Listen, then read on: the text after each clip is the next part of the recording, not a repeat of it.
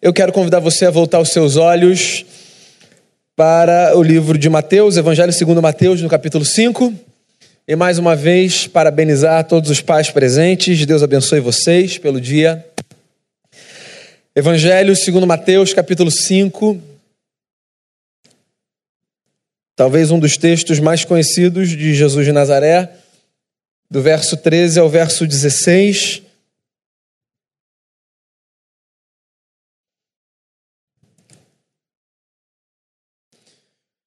Diz assim a palavra: Vocês são o sal da terra. Ora, se o sal vier a ser insípido, como lhe restaurar o sabor? Para nada mais presta senão para lançado fora ser pisado pelos homens. Vocês são a luz do mundo, não se pode esconder a cidade edificada sobre um monte. Nem se acende uma candeia para colocá-la debaixo do alqueire, mas no velador e alumia todos os que se encontram na casa. Assim brilhe também a luz de vocês diante dos homens, para que vejam as boas obras de vocês e glorifiquem o Pai de vocês que está nos céus. Essa é a palavra do Senhor. Vamos orar mais uma vez e a gente começa a refletir.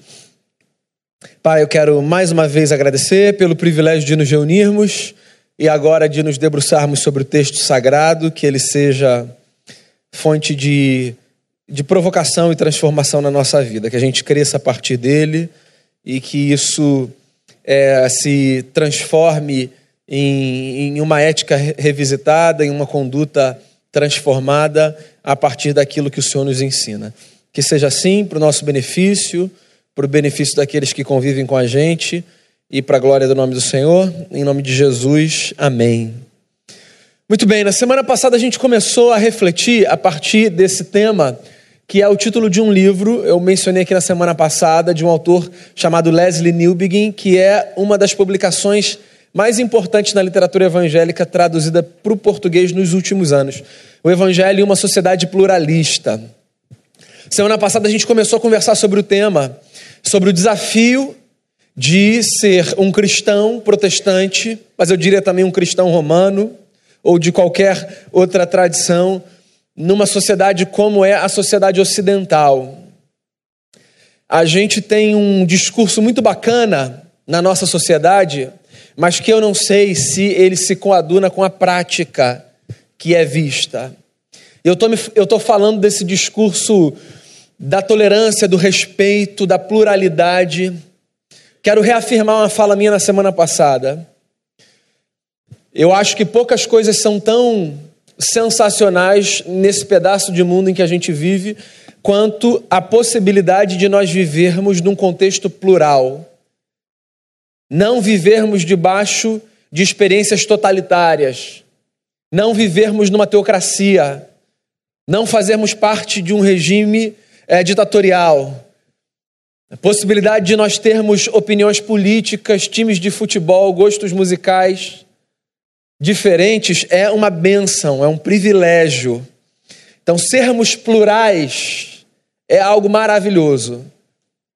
A nossa sociedade seria muito menos colorida, muito mais cinza e mais sem graça, se nós fôssemos bonecos de chumbo de quem quer que seja. E eu me lembro que a isso eu chamei de sociedade plural. Só que tem um problema.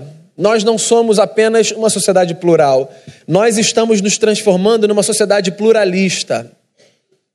O que significa dizer que a pluralidade deixou de ser só uma constatação social e passou a ser uma ideologia. E é isso que o Leslie Newbegin no livro chama de pluralismo. Pluralismo é essa ideia de que é muito bacana sermos diferentes desde que todos nós tenhamos uma visão plural de mundo. Então, no mundo pluralista, ou seja, no mundo que trata a pluralidade como uma ideologia, é muito difícil você fazer afirmações como eu creio que Jesus Cristo é o Senhor. Os adolescentes sofrem nas escolas com essa afirmação de fé. Os jovens sofrem nas universidades com essa afirmação de fé. Essa semana eu estava em São Paulo, num fórum da Associação Brasileira de Cristãos na Ciência. E havia um grupo ali de professores universitários de escolas diversas do Brasil.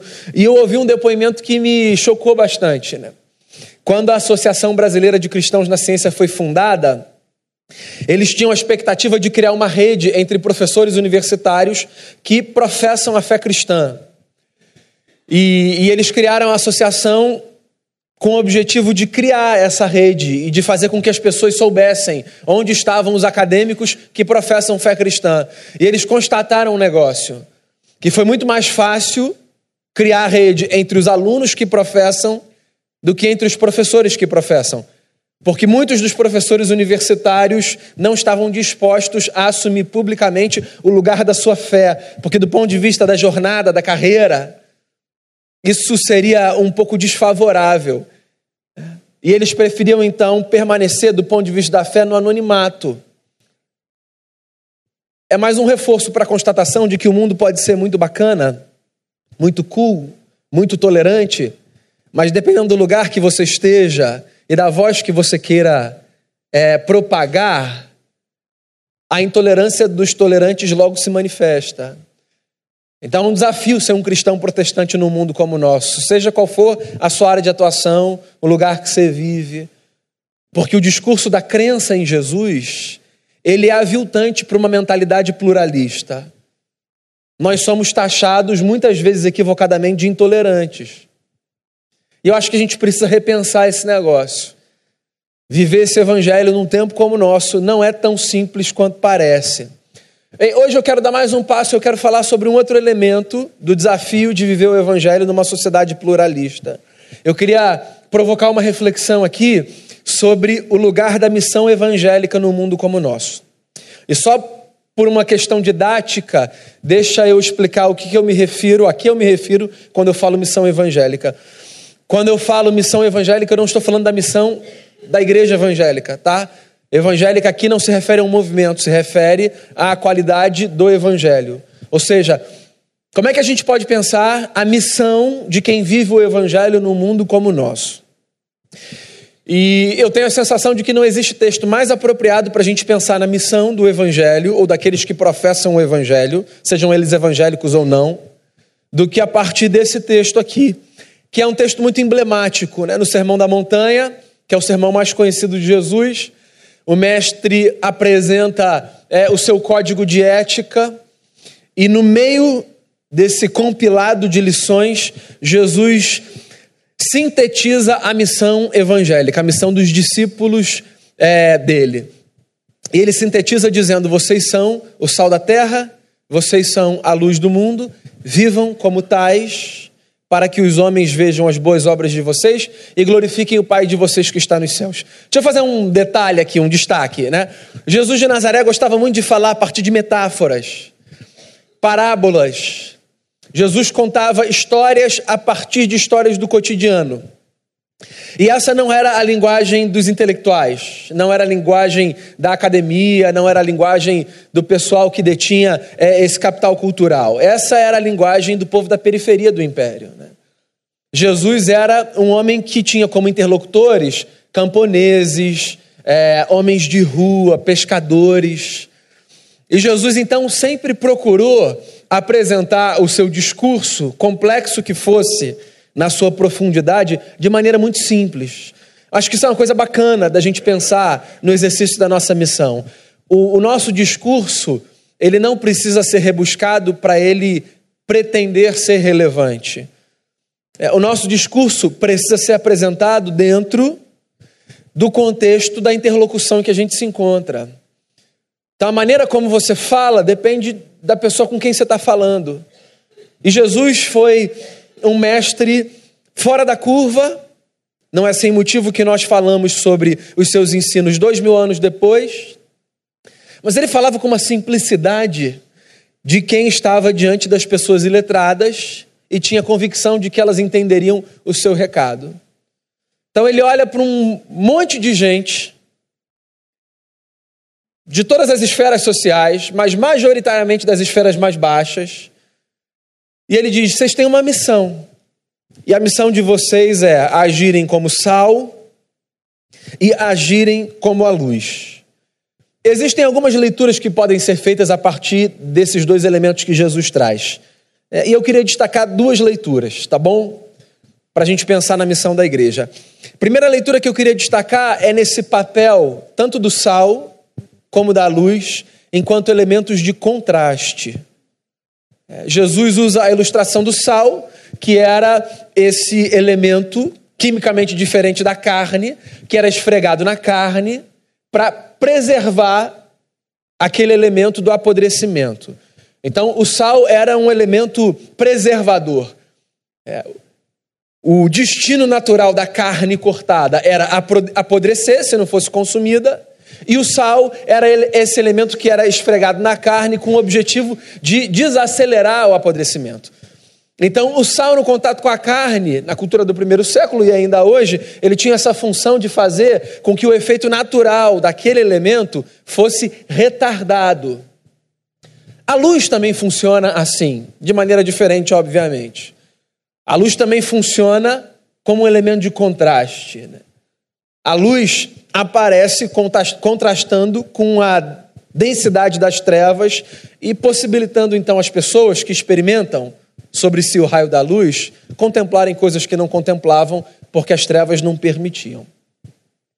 O que, isso tem a ver com a missão da igreja? Isso tem tudo a ver com a missão da igreja no sentido de que, ao usar esses elementos, Jesus está sinalizando que sobre os seus discípulos recai a tarefa de agirem como elemento contracultural na sociedade. Então, quando você pensa na missão evangélica, na missão do evangelho, é fundamental que você considere a necessidade de, em alguma medida, a comunidade dos discípulos de Jesus ser diferente de todas as demais comunidades que há na face da terra. Existe um fenômeno social que eu não acredito que seja privilégio do nosso tempo, mas que eu tenho plena convicção de que foi acentuado no nosso tempo, por causa é, dessa realidade de exposição e de mídia. Eu gosto muito de me lembrar de uma frase de um crítico social norte-americano da década de 60, Christopher Lash, que num livro chamado A Cultura do Narcisismo disse, final da década de 60, nada faz tanto sucesso quanto a aparência do sucesso. Então a gente pretender é mais bacana do que a gente ser. Não importa se a sua viagem foi maravilhosa, se você conseguiu colocar aquela foto perfeita, isso já vai render algumas conversas sobre você e sobre a sua viagem. Também não importa muito se você gostou do prato que você comeu, desde que a foto seja tirada antes que o talher toque na comida, preservando todo o conceito que aquele chefe tentou desenhar e passar com aquela obra de arte que ele colocou sobre a mesa para você comer. E nem importa se aquela pessoa é muito próxima sua ou não, mais importante é que você tenha aquela foto que vai dar um recado para todas as pessoas que estão perto e que vão fazer uma série de leituras sobre quem você é e quão importante é o lugar que você ocupa, e por aí vai. Por detrás de todo esse fenômeno está uma preocupação, a preocupação de sermos relevantes, influentes. E eu acho até que essa deve ser uma preocupação da igreja. Mas sabe de um negócio? Acho que uma preocupação demasiada com a relevância e com a influência muitas vezes faz com que a igreja deixe de lado a compreensão de que necessariamente ela precisa ser um fator contracultural na sociedade. Então, às vezes, nós estamos tão preocupados em sermos bem aceitos que nós deixamos de agir profeticamente enquanto a comunidade do Cristo, que no seu tempo se levantou contra sistemas, contra estruturas. Ser um discípulo de Jesus de Nazaré significa, perdão, se preocupar muito mais com a fidelidade aos seus valores e aos seus princípios do que com a relevância num contexto social. É importante sermos relevantes? É. E eu trabalho e oro para que a nossa comunidade, por exemplo, seja cada vez mais relevante no nosso bairro, na nossa cidade.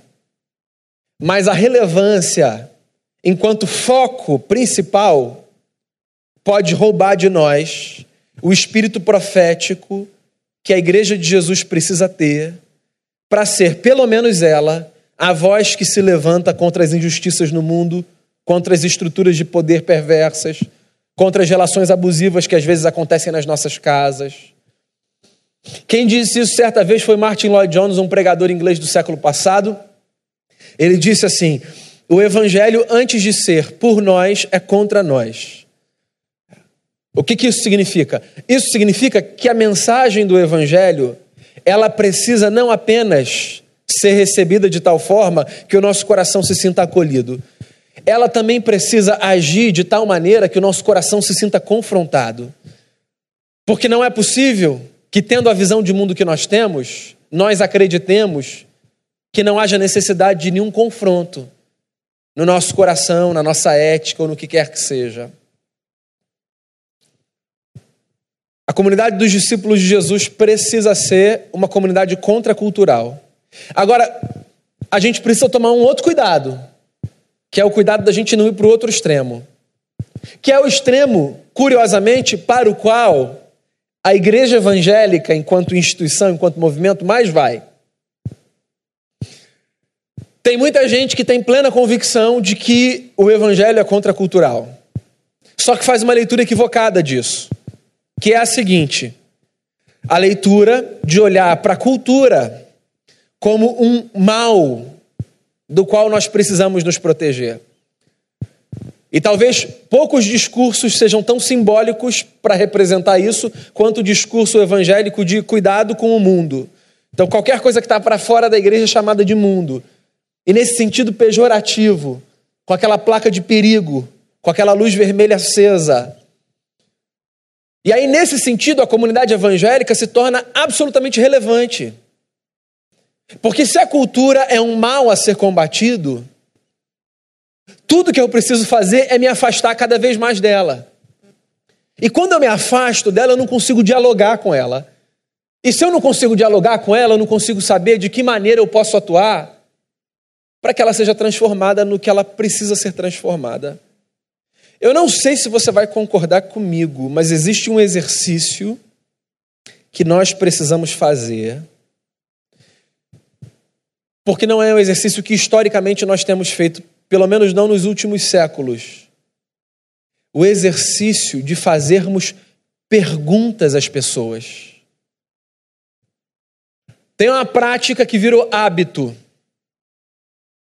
A prática de oferecermos respostas às pessoas.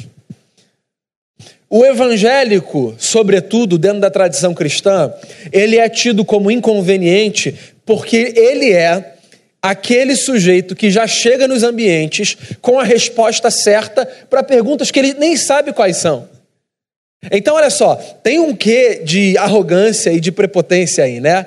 Porque a gente chega num lugar já presumindo que a gente sabe quais são as perguntas que são feitas e quais são as discussões que acontecem, e a gente se apresenta como portador de uma verdade absoluta para todos dizendo: a resposta para isso que você precisa é Jesus de Nazaré. Bem, eu preciso admitir que, da maneira como eu vejo o mundo, Jesus de Nazaré é a resposta para os nossos dilemas. No entanto, eu preciso reconhecer que é um tanto quanto inadequado eu chegar num lugar e apresentar uma resposta sem que ninguém me tenha feito uma pergunta. Eu já citei aqui diversas vezes, né, essa experiência que aconteceu no muro de uma universidade em São Paulo, quando picharam naquela parede branca a seguinte frase: Jesus é a resposta. No outro dia de manhã tinha uma outra pichação. Do lado. Beleza. Mas qual é a pergunta? Qual é a pergunta? Qual é a disposição que a gente tem de dialogar, de ouvir? Quais são os dilemas do nosso tempo? Preste atenção nas nossas celebrações, nos nossos congressos, nos temas dos nossos simpósios. E preste atenção nas perguntas que a sociedade tem feita. E vê se você não constata que, às vezes, nós estamos falando de A e a sociedade, de maneira geral, está discutindo questões relacionadas a Z. E a gente está aqui dentro, conversando sobre coisas, e falando sobre coisas, e pensando em coisas, que não guardam, às vezes, nenhuma relação com o que está acontecendo, para fora dos nossos portões evangélicos. Então, se por um lado nós precisamos ser contraculturais, se por um lado nós precisamos viver a partir da ética de Jesus e dizer, sempre que necessário for, nós pensamos diferente, por outro lado, nós precisamos ter o mínimo de diálogo com quem não faz parte das nossas comunidades, para que a gente saiba o que acontece, o que se diz, como se diz, o que se pensa, e até para que a nossa ação como comunidade contracultural seja uma ação mais relevante do que a gente supõe ser. O Chesterton disse isso uma vez, evidentemente dentro de um contexto político, social. Ele disse assim: cada geração é preservada pelo seu remanescente conservador. E essa fala está dentro de um contexto, eu queria tirar essa fala do contexto para colocar ao lado de outra fala que eu acho que faz um balanço aqui. Tem um outro pensador contemporâneo, John Caputo, um filósofo e teólogo, que disse assim: a única forma de você conservar uma tradição é sendo progressista, porque o conservadorismo não conserva, o conservadorismo mata. Eu acho que a igreja é essa comunidade que tem o desafio de equilibrar essas duas falas. Porque existe na igreja um papel fundamental de agir como comunidade conservadora, haja vista o fato de que romper com a história e dar um salto para o futuro, que é essa síndrome de juventude, de eu não preciso ouvir o que os meus pais falam, porque eu sei o que é melhor para mim, é encorajar um suicídio coletivo. A gente precisa das fincas que já foram colocadas na história. Esse negócio da gente achar que a gente vai ser a geração que vai revolucionar o mundo e que o nosso tempo não precisa mais olhar para trás porque o negócio é olhar para frente. Isso é de uma besteira adolescente, como a do filho de 13 anos que olha para o pai e para a mãe e fala: Não precisa falar, eu já sei. Sei cuidar da minha vida. Por outro lado, porque a vida é dinâmica e porque o tempo muda e muitas coisas mudam e outras perguntas são feitas, a gente precisa aprender a revisitar a nossa tradição e avançar. E a igreja no mundo precisa ser essa comunidade que se dá o direito tanto de conservar quanto de progredir. Num mundo polarizado como o nosso, você pode pensar que isso é tarefa fácil, mas num mundo polarizado como o nosso, assumir esse lugar de ser alguém que ora conserva, ora faz progredir, é extremamente desafiador e altamente subversivo, porque nós estamos vivendo num tempo de polos e a igreja precisa ser essa comunidade que tem a sensibilidade de dizer às vezes: eu permaneço com isso, porque assim me ensina Jesus de Nazaré na sua ética, e que tem também a sensibilidade de dizer: eu avanço com isso, porque assim me ensina Jesus de Nazaré na sua ética. Então, esse é o primeiro elemento que eu queria destacar. A igreja como elemento de contraste no mundo.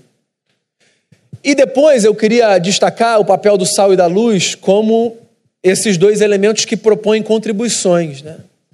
Porque o sal não apenas preservava a carne do apodrecimento, o sal agregava e agrega sabor.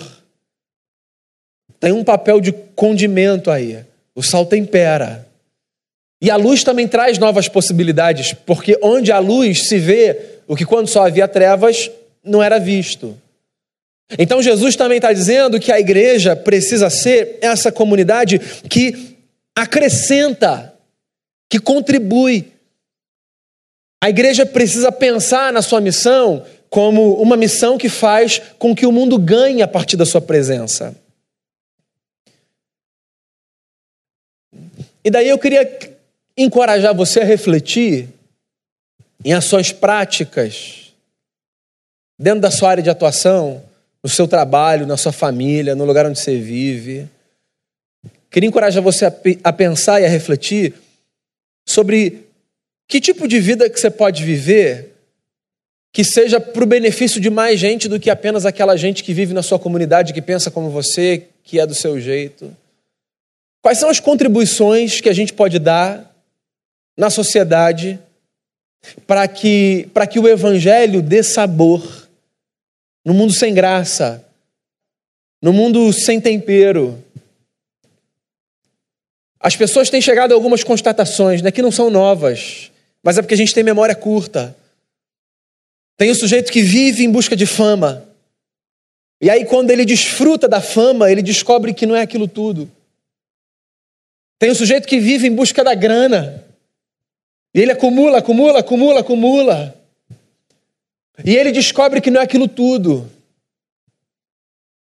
E tem outro que se envolve em projetos X, Y Z e mergulha de cabeça. E dedica o seu tempo, a sua energia, os seus dias para aquilo. E ele descobre que a vida é muito mais do que aquilo.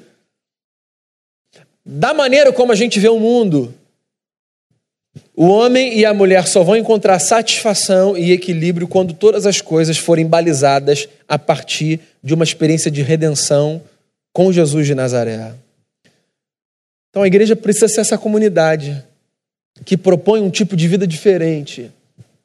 Não porque usa um vocabulário diferente, não porque vive num gueto, não porque canta uma música X, mas porque faz tudo o que faz no mundo acreditando que no final das contas o que preenche a sede humana é a presença redentora de Jesus de Nazaré que dá equilíbrio a todas as esferas da nossa vida, da nossa existência. Aí Jesus culmina esse texto dizendo uma coisa bacana. Ele diz assim: Vivam assim para que as pessoas vejam as boas obras de vocês e glorifiquem o Pai de vocês que está nos céus. Existe uma dimensão estética da missão da igreja. Que Jesus está dizendo é que a igreja, vivendo uma moral que encontra respaldo na ética de Jesus, ela vai conseguir fazer com que a sociedade perceba que Deus é belo, para que vejam as vossas boas obras e glorifiquem o vosso Pai que está nos céus. Algumas vezes a gente já conversou sobre isso aqui, né? Glorificar a Deus que está nos céus não significa dar glória a Deus apenas. Você pode até continuar dando, não tem nenhuma crise com isso, tá? Mas é muito mais do que isso. Glorificar a Deus que está nos céus significa conseguir contribuir para que a glória de Deus seja vista entre os homens. E a glória de Deus sendo vista entre os homens não é uma luz que aparece, não é um anjo que brilha. A glória de Deus que aparece entre os homens é a manifestação do caráter de Deus que pode ser visto pelas pessoas quando os seus filhos e as suas filhas vivem a melhor vida que eles podem viver a partir da ética de Jesus. Então, quando é que o mundo dá glória a Deus? Não é quando o jogador faz o gol e grita glória a Deus. Nem quando o cara no UFC arrebenta a cara no outro e diz glória a Deus. Nem quando numa igreja evangélica a gente levanta a mão e diz glória a Deus.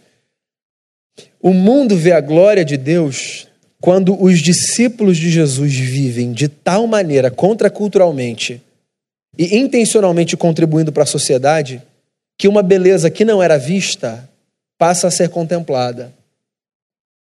Na prática, Deus é visto todas as vezes que alguém se aproxima dos seus filhos e das suas filhas e diz assim: Nossa, que maneira interessante de vida é essa que você tem, o que, que é isso?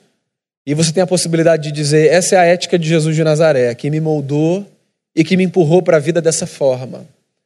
Todas as vezes que alguém se aproxima da sua família, tendo a pessoa uma família desestruturada e destruída, e vê a maneira como você ama o seu marido, a sua esposa, os seus pais e os seus filhos, e diz: como é que vocês vivem assim? Por que isso acontece? E você tem a possibilidade de dizer: é porque essa é a ética de Jesus de Nazaré que me empurrou para esse tipo de vida. Todas as vezes que alguém vê o seu cuidado para com o próximo, o pobre, o rico, quem quer que seja, o que tem saúde e o que não tem, e pergunta por que, que você vive assim, e você diz, é porque Jesus de Nazaré me empurrou a partir da sua ética para esse tipo de vida. Todas as vezes que alguém vê a experiência do perdão, no mundo onde as pessoas são encorajadas a não perdoarem, a odiarem, e perguntam a você por que, que você vive assim, e você diz, é por causa da ética de Jesus de Nazaré. Nessas horas a glória de Deus é vista, porque a glória de Deus é a beleza do caráter de Deus, que não é tocado mas que pode ser visto todas as vezes que os discípulos de Jesus encarnam a sua missão. Então, o meu desafio para você e para mim, nessa manhã, é para que a gente pense a missão de ser evangélico, não apenas a partir do número de pessoas que a gente reúne nas nossas celebrações, dos retiros e congressos que a gente faz, da camisa ou da música que a gente veste ou ouve, mas a partir de uma vida pautada na ética de Jesus. No compromisso de sermos contraculturais no que necessário for, no compromisso de progredirmos no que necessário for, e no desafio de darmos tempero ao mundo insosso. Se a gente conseguir fazer isso, ser contracultural, ao mesmo tempo em ser progressista e dar tempero num mundo sem sal e sem sabor, a gente vai cumprir a nossa missão. E a beleza de Deus vai ser vista. E mesmo nos dias mais cinzas, as pessoas vão dizer: que negócio é esse? Que vida é essa? E a gente vai ter a possibilidade de dizer: eu sou um seguidor de Jesus de Nazaré. Essa é a minha missão: deixar esse mundo mais bonito para que as pessoas vejam quem Deus é e quem nós podemos ser.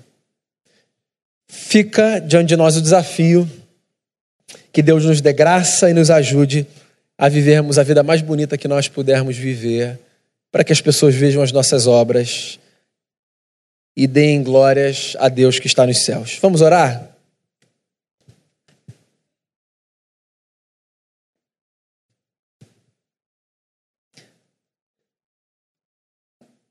Senhor, sermos seguidores do Cristo é um privilégio e um desafio. E nós queremos viver essa missão que o Senhor Jesus legou aos seus discípulos de tal forma que as pessoas que convivem conosco tenham consciência da possibilidade de vivermos de uma maneira diferente. Que a gente tenha a graça de marcar a nossa presença nesse mundo, não a partir da inconveniência, não a partir da arrogância, nem a partir de uma vida tão obcecada pela relevância que perde o seu caráter e a sua dimensão profética. Pelo contrário, que a gente viva a partir da fidelidade à ética de Jesus e que isso signifique fincarmos estacas quando necessárias forem, que isso signifique darmos novos passos quando necessários forem, e que isso signifique também darmos tempero a um mundo tão insosso. Que o Senhor nos ajude no trabalho, na família, nas amizades, em casa, na igreja local, por onde quer que nós saiamos, que o Senhor nos ajude a vivermos uma vida a partir desse lugar que Jesus nos chama para ocuparmos e que isso seja para que a beleza do Senhor seja vista que a nossa missão seja cumprida e a gente conta com a presença doce e subversiva do Teu Espírito Santo para isso. No nome de Jesus é que nós oramos. Amém. Amém.